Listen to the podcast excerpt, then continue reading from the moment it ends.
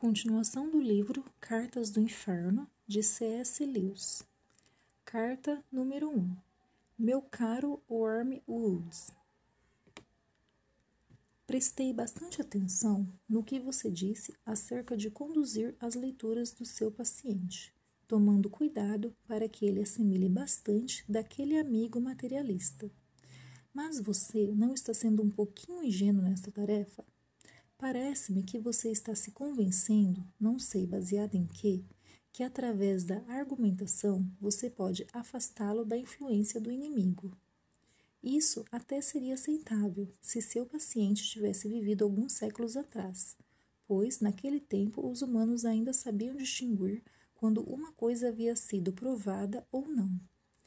E se tivesse sido, os homens a aceitavam e mudavam sua maneira de agir e de pensar somente seguindo uma corrente de raciocínio. No entanto, devido à imprensa semanal e às armas semelhantes, alteramos bastante este conceito. Parta do princípio de que sua vítima já se acostumou desde criança a ter uma dúzia de filosofias diferentes, dançando em sua cabeça. Ele não usa o critério do verdadeiro ou falso para conferir cada doutrina que lhe apareça, seja do inimigo ou a nossa. Ao invés disso, ele verifica se a doutrina é acadêmica ou prática, antiquada ou atual, aceitável ou cruel. O jargão e a expressão feita, e não o argumento lógico, são os seus melhores aliados para mantê-lo longe da igreja. Não perca tempo tentando levá-lo a concluir que o materialismo seja verdadeiro. Sabemos que não é faça-o pensar que ele é forte, violento ou corajoso, ou ainda, que é a filosofia do futuro. Este é o tipo de coisa que lhe despertarão a atenção. Percebo que você tem intenções produtivas, mas há um problema muito grande quando tentamos persuadir o paciente a passar para o nosso lado, pelo emprego de argumentos ilógicos. Isto conduz toda a luta para o campo do inimigo, que, para azar nosso, também sabe argumentar, e melhor do que nós. Por outro lado, no que diz a respeito à propaganda prática, ainda que falsa que lhe sugeri, ele tem se mostrado por séculos bem inferior ao nosso pai lá de baixo. Pela pura argumentação, você despertará o raciocínio do paciente. Uma vez que a razão dele desperte, quem poderia prever o resultado? Veja que perigo.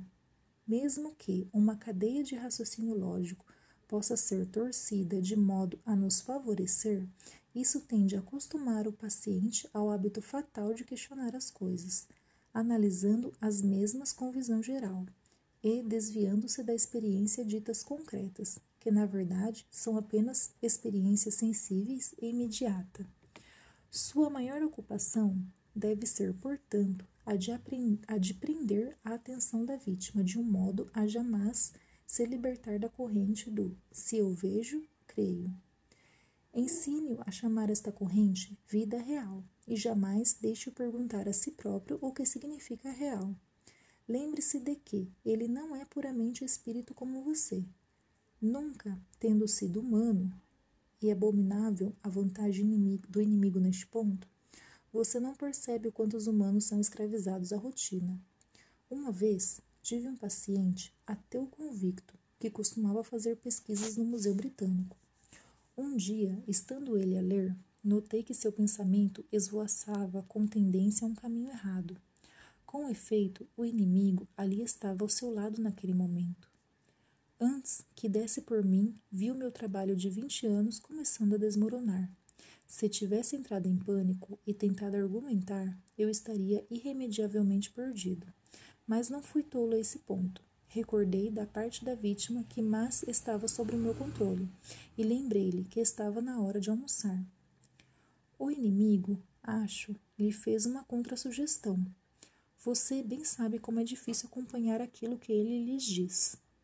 De que, questão que lhe surgira na mente era mais importante do que o alimento. Penso ter sido essa a técnica do inimigo, porque, quando lhe disse basta, isto é algo muito importante para se meditar no final de manhã, vi que o paciente ficou satisfeito. Assim, arrisquei dizer: É muito melhor se você voltar ao assunto depois do almoço e estudar o problema com a cabeça mais fresca.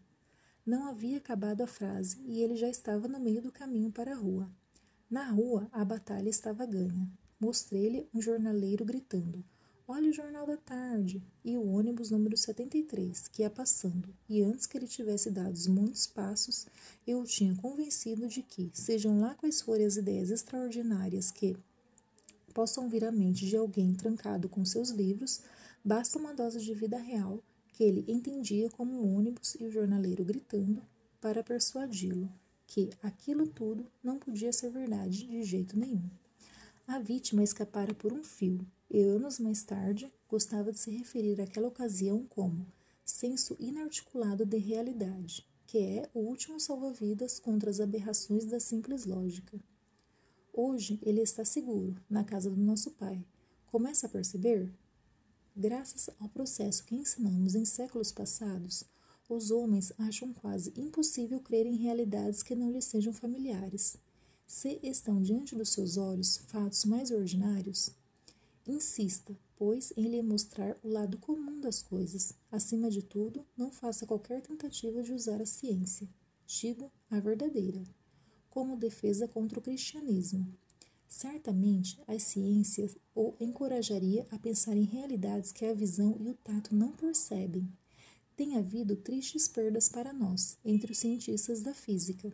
Se a vítima tenta, te, se a vítima teimar em mergulhar na ciência, faça tudo o que você puder para dirigi-la para os estudos econômicos e sociais.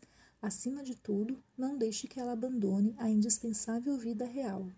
Mas o ideal é não deixar que ela leia coisa alguma de ciência alguma, e sim lhe dar a ideia de que já sabe de tudo e que tudo que ele assimila das conversas nas rodinhas são resultados das descobertas mais recentes. Não se esqueça que sua função é confundir a vítima pela maneira como alguns de vocês, diabos inexperientes, falam. Poderiam até pensar que absurdo que a nossa função fosse ensinar. Seu afetuoso tio Screwtape.